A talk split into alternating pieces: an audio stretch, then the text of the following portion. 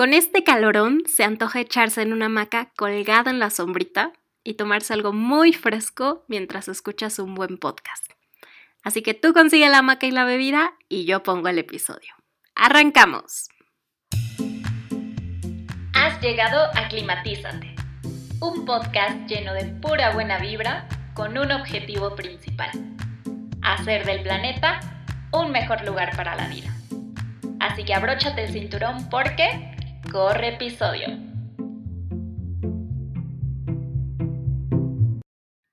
Hola, hola, amable persona que me escucha al otro lado de la bocina. Gracias por estar nuevamente junto a mí unos minutitos de tu día.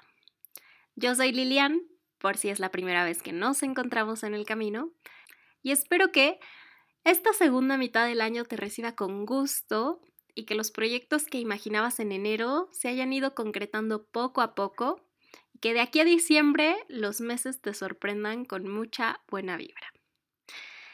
Y no sé si alcanzas a percibir, pero estoy un poquito ronca y con la nariz congestionada.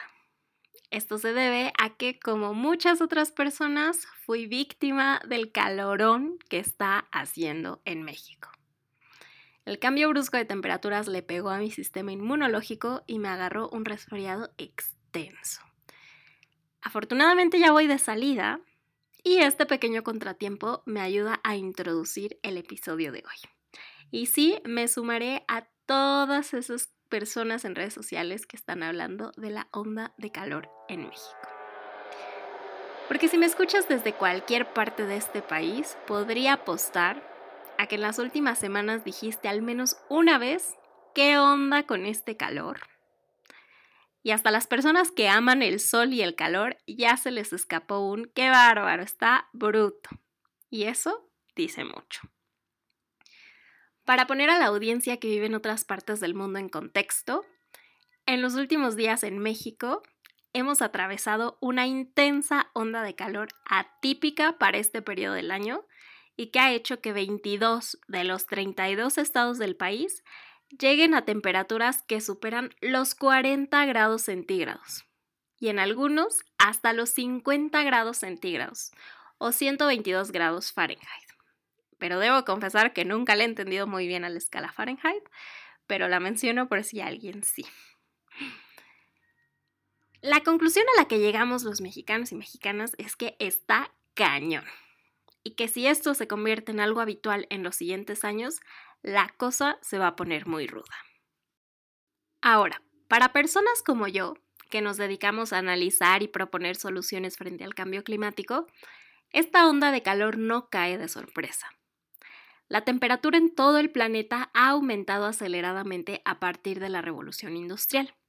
Si viajamos a aquellas clases de historia en la secundaria o la prepa, Recordarás que la revolución industrial es un periodo que abarca los siglos XVIII, XIX y XX y que se caracteriza por cambios muy profundos en la vida de los seres humanos.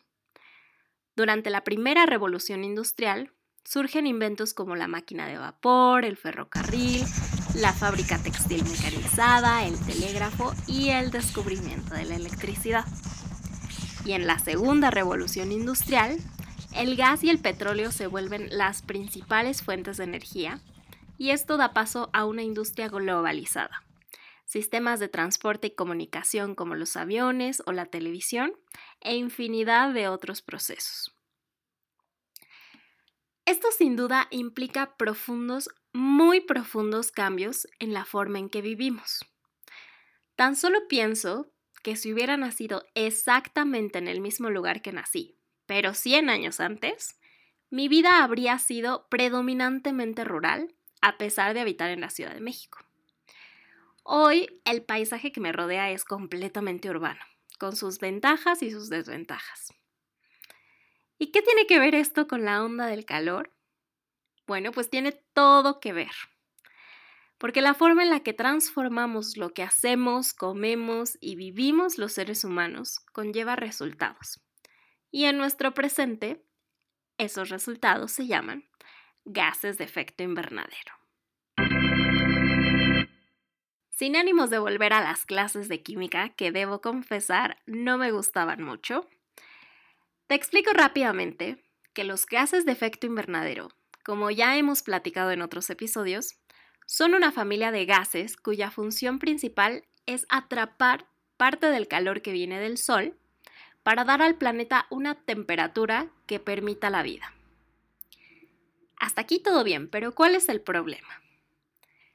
Al quemar combustibles fósiles como el petróleo o el gas natural para echar a andar las máquinas que generan electricidad, producen nuestra ropa, ensamblan electrodomésticos, permiten que haya internet, etc. Y al transformar nuestros ecosistemas naturales como bosques y selvas en tierras agrícolas, ganaderas o asentamientos, los seres humanos generamos una cantidad excesiva de gases de efecto invernadero. Y todos ellos se van concentrando en la atmósfera y entonces atrapan, atrapan y atrapan cada vez más calor, provocando que la temperatura aumente y desestabilizando todo el sistema climático, que por supuesto con esto se vuelve cada vez menos predecible. Y esto deriva diferentes resultados, a los que se suma la onda de calor que estamos enfrentando. Y francamente creo que no nos debe sorprender que en el futuro estos fenómenos sean más frecuentes y más agresivos. Pero no todo está perdido y ya sabes que aquí nos encanta mirar el lado positivo de las cosas. Así que la parte buena es que sí sabemos qué es lo que tenemos que hacer para evitar que esta situación empeore. Desde hace más de tres décadas, miles de científicas y científicos se han dedicado a revisar y resumir toda la información que se publica sobre las causas del cambio climático, sus impactos y, muy importante, cómo podemos reducir los riesgos que conllevan. En su último reporte, este equipo de científicas y científicos, conocido como el Grupo Intergubernamental de Expertos sobre el Cambio Climático, nos comparte de manera muy clara lo que hay que hacer. Para mantener las condiciones de vida actuales en el planeta, la humanidad debe actuar inmediatamente, ya que es necesario que a partir de 2025, en dos añitos, las emisiones de gases de efecto invernadero dejen de aumentar. Es decir, que lleguen a un pico máximo y a partir de ahí empiecen a descender. Y deben disminuir rápidamente. Específicamente la ciencia nos dice que a la mitad para el año 2030 y de ahí tienen que seguir reduciendo hasta llegar a lo que se conoce como emisiones netas cero. Esto a mediados de este siglo. Pero ¿qué rayos significa eso de emisiones netas cero? Yo sé que es un concepto de esos rebuscados, a veces poco comprensible y que no nos dice mucho, pero aquí te lo explico.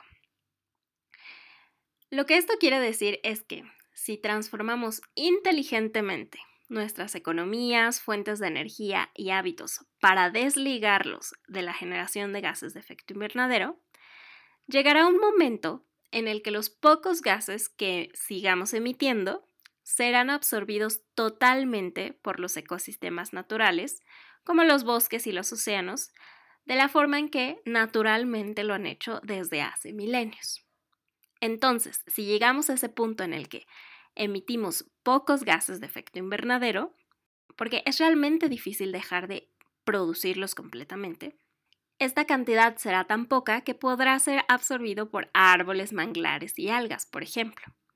Y al final, las cuentas, lo emitido menos lo absorbido, resultarán en cero, cancelando el efecto invernadero excedente que produce el calentamiento global o, si nos queremos ver más científicas, resultarán en las famosas emisiones netas cero. A decir verdad, cuando escucho las palabras tenemos que alcanzar emisiones netas cero para mediados de siglo, puede dar la impresión de que tenemos mucho tiempo. Tan sencillo como saber que la palabra siglo implica 100 años. Pero hay que recordar que lograr llegar a este nivel de tan poquitas emisiones implica hacer cambios muy grandes y muy rápidos para ponerlos en la ruta adecuada para evitar que ondas de calor como la que estamos viviendo se vuelvan más intensas y más frecuentes junto con otras consecuencias. Otro aspecto positivo es que si le damos vuelta al globo terráqueo, encontraremos que muchos países ya se han comprometido a hacer lo necesario para alcanzar emisiones netas cero para mediados de este siglo. Y han hecho sus planes de cómo pretenden lograrlo. Ejemplos de ellos son Australia, Chile, Costa Rica, la Unión Europea, Gambia, Guatemala, India, Marruecos, Nepal, Nueva Zelanda y Sudáfrica, por mencionar algunos ejemplos. Como te puedes dar cuenta, todos estos países son muy diferentes entre sí. Y esto conlleva a que sus planes o rutas para alcanzar emisiones neta cero también lo sean. La forma en que un país decide cómo puede lograr emisiones neta cero es sabiendo, número uno, cuántos gases de efecto invernadero emite y número dos, de dónde provienen estos gases. Así entonces, puede priorizar unos sectores sobre otros. Por ejemplo, algunos países ya producen toda su energía de fuentes renovables como la solar y eólica, pero aún deben transformar su sistema de transporte para que éste deje de depender de combustibles fósiles. En cambio, otros países apenas tomarán medidas para dejar de consumir gas, que es el principal combustible del que se abastecen sus industrias. Estas diferencias son completamente normales, ya que las realidades económicas, sociales y ambientales son siempre muy particulares a cada país y región, y sus estrategias responden a sus propias condiciones y necesidades. Hasta el momento, 63 países en todo el mundo ya cuentan con estos compromisos y planes. ¿Y cómo andamos aquí localmente? Bueno, aunque México anunció su intención de hacer todo lo posible para alcanzar emisiones netas cero en 2050, todavía no se compromete de manera formal y por lo tanto no cuenta con una estrategia para hacerlo. Por suerte, mis colegas en ICM están aquí para cambiarlo.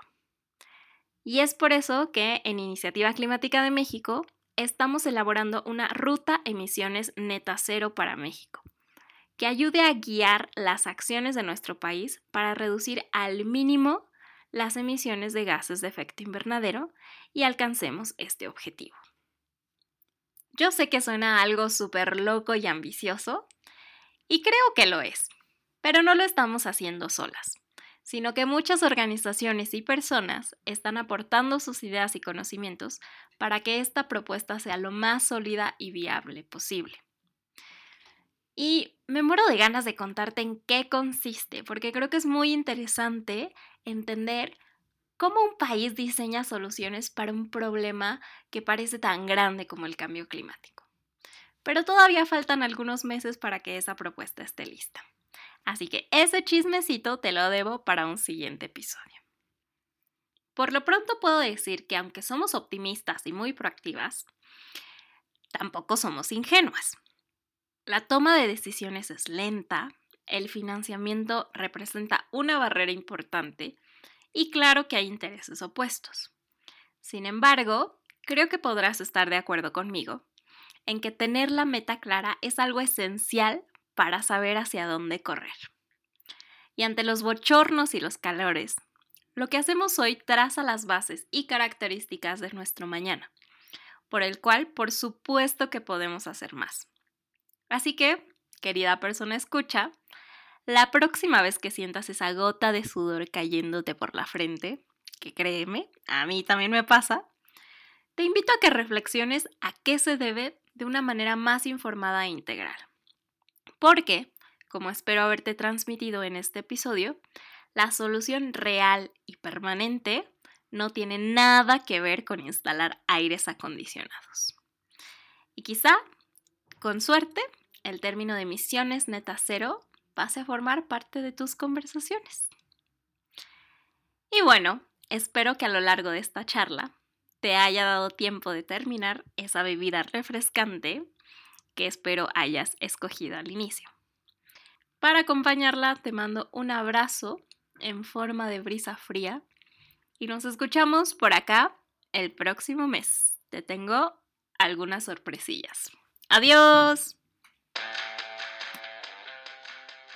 Oye, antes de que te vayas, no olvides seguir a Climatízate en sus redes sociales. Lo encuentras como arroba climatizatepod en Twitter y arroba climatizatepodcast en Instagram. Muchas gracias por llegar hasta aquí y nos escuchamos a la próxima.